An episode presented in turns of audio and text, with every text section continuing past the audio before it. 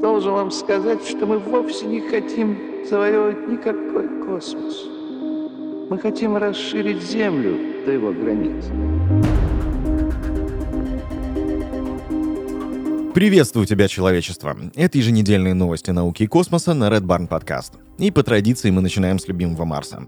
Первый полет на Марсе вертолета Ingenuity состоится 11 апреля. Изначально полет был запланирован на 8 апреля. Причины переноса даты не уточняются. Специалисты сообщили о том, что изначально аппарат должен подняться на высоту около 3 метров. На втором этапе полеты пройдут на высоте 5 метров. В НАСА подчеркивают, что это первый управляемый полет на поверхности другой планеты. Ранее говорили о том, что подготовка первого марсианского полета должна проходить не менее 6 дней. За это время марсоход Perseverance должен доставить его к месту старта, а специалисты миссии проверят действия всех его систем систем. В первую очередь будут проверяться лопасти и заряд батареи. Напомню, что вертолет прибыл на Марс в феврале текущего года. При помощи устройства ученым удастся понять, как ведет себя винтокрылый аппарат за пределами Земли. И это еще не все. НАСА опубликовала первую совместную фотографию ровера Perseverance и вертолета Ingenuity. Об этом информируют чиновники из лаборатории реактивного движения Космического агентства США. Ученый Шон Доран собрал снимок из 62 фотографий, который прислал на Землю марсоход во вторник. Ровер наблюдает за первым вертолетом на поверхности Марса. Так подписано это селфи. Отмечается, что специалисту понадобилось несколько часов, чтобы сложить мозаику. И это замечательное фото вы сможете посмотреть в нашей группе ВКонтакте. Но и с Марсом и фотографиями это тоже не все. В минувшее воскресенье НАСА опубликовала свежую партию снимков Красной планеты, сделанную любимым марсоходом Perseverance, а многие тогда обратили внимание на необычную радугу, отчетливо заметную на снимке. Снимок тут же стал вирусным. Теперь НАСА на своей официальной странице в соцсети Twitter, которая ведется от имени Perseverance, дала объяснение. По словам специалистов, это не радуга, так как ее появление на Красной планете просто невозможно. Радуга возникает из-за света, отраженного от круглых капель воды. Но на Марсе недостаточно воды для конденсации и холодно для образования жидкой воды в атмосфере.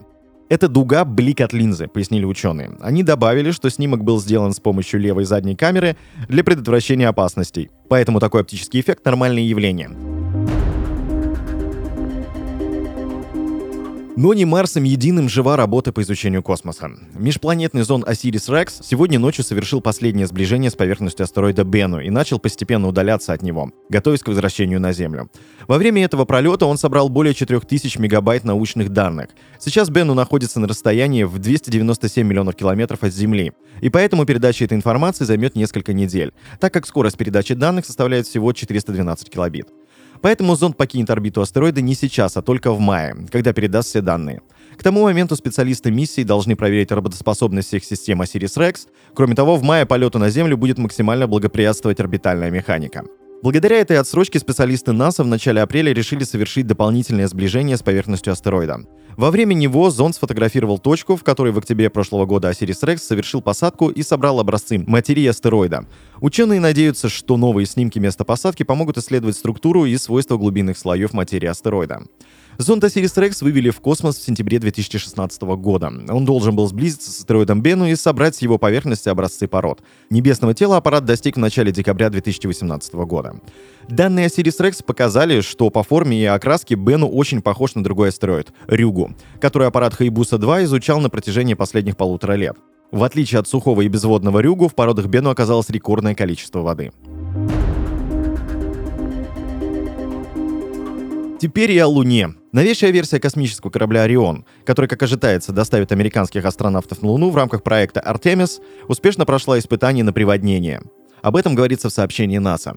По данным космического агентства, аппарат весом около 6,3 тонн был сброшен с крана с высоты около 2 метров в бассейн исследовательского научного центра Лэнгли в городе Хэмптон. Проведением такого теста ученые хотели лучше изучить воздействие приводнения на корабль, а также понять, что будет испытывать экипаж во время посадки в Тихом океане после полета к Луне.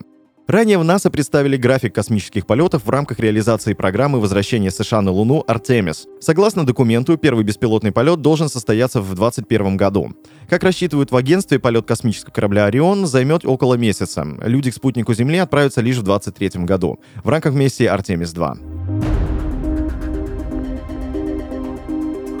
Дальше о Китае. Поднебесная развивается семимильными шагами. В Китае запланировано строительство пятого в стране космодрома. Тендер на строительство стартовой площадки выиграла инженерная компания восточной провинции Жэньцзян. Местоположением площадки станет уезд Саньшань. В рамках тендера запланировано возведение командного центра и сборочно-испытательного комплекса. За период с 21 по 25 год Нимба намерена инвестировать в проект 20 миллиардов юаней. Это 237 миллиардов в пересчете на рубли. В перспективе ожидается осуществление до 100 запусков ракет в год. За 2020 год КНР провел 39 космических запусков, и в этом году ожидается 40. Ну и как же космос без Илона Маска? Основатель Tesla и SpaceX посоветовал Роскосмосу перейти на производство полностью многоразовых ракет. Об этом он написал в Твиттер под публикацией российского космического ведомства. Идея пришла к Маску после того, как Роскосмос опубликовал новость о создании российской ракеты «Амур», которая имеет многоразовую первую ступень. Это значит, что она может использоваться около 10 раз. В Роскосмосе заявили, что она будет на 2 тонны легче одноразовой ступени, и один запуск «Амура» будет стоить 22 миллиона долларов. Это хороший путь, но я рекомендую стремиться к полной многоразовости, отметил Илон Маск, подчеркнув, что его ракеты Falcon 9 нет предела повторного использования. Ну и стоит отметить, что осенью 2020 года глава Роскосмоса Дмитрий Рогозин похвалил Илона Маска за смелость и его инженерно-технические решения. Однако добавил, что он разрабатывает то, что у России давно имеется. Спустя месяц после этого Рогозин заявил, что хочет потратить полтора триллиона рублей на создание спутниковой системы, похожей на систему Маска. Оказалось, что эта сумма превышает бюджет всей федеральной космической программы за десятилетний период. В то же время Маск не забыл прокомментировать последнюю неудачу Старшипа. Прототип космического корабля Starship SN-11 американской частной компании SpaceX взорвался из-за утечки метана. Небольшая утечка метана привела к возгоранию двигателя номер 2 и сожгла часть бортовой радиоэлектронной аппаратуры. Мы всеми возможными способами устраняем неполадки, написал товарищ Маск в своем аккаунте в Твиттер. На сайте NASA spacexfly.com а, появилось сообщение о том, что новый прототип Starship SN-15 готовится к выкатке на стартовую площадку. Ранее Маск отметил, что SN-15 — это прототип с более усовершенствованным дизайном, программным обеспечением и двигателем. АСН-11 взорвался в ходе испытаний в американском штате Техас. Это уже третье неудачное испытание в этом году. Прототип СН-10 взорвался спустя несколько минут после посадки в ходе испытаний в начале марта. До этого в феврале взорвался прототип корабля СН-9 после тестового подъема на высоту в 10 километров. Напомню, что SpaceX разрабатывает транспортную систему, состоящую из полностью многоразовых ракет-носителя Super Heavy и корабля Starship. Система позволяет доставлять спутники, экипаж и грузы как на околоземные орбиты, так и на Луну и Марс. Ну и новости с Земли. Как вы знаете, в этом году, 12 апреля, будет праздноваться юбилейный день космонавтики. Первый в истории полет человека в космос состоялся ровно 60 лет назад. С тех пор интерес людей к космической теме только возрастает. Ну и какие поисковые запросы чаще всего делают россияне, интересующиеся тематикой космоса, полетом первого космонавта, ну а также звездами и планетами? Как оказалось, про Юрия Гагарина у поисковика чаще всего спрашивают, в каком году он совершил свой первый полет. Пользователей также интересуют фото семьи Гагарина и снимок Юрия в скафандре. Некоторые пытаются найти фото Гагарина в космосе. И, конечно же, поисковик часто просит показать фотографию знаменитой улыбки первого космонавта. Самый частый запрос непосредственно про космос, как его нарисовать. Также пользователи интересовались, кто первым вышел в открытый космос и какая там температура. А еще когда празднуется День космонавтики и кого называют ее отцом. Самой популярной планетой оказался Плутон, ну а самой интересной звездой — Полярная. Рейтинг космических поисковых запросов был составлен Яндексом, который проанализировал данные с марта 2020 года по март 2021. Среди запросов есть забавные, например, как сделать из бумаги космический корабль и как зовут космических пиратов, истребивших всех говорунов.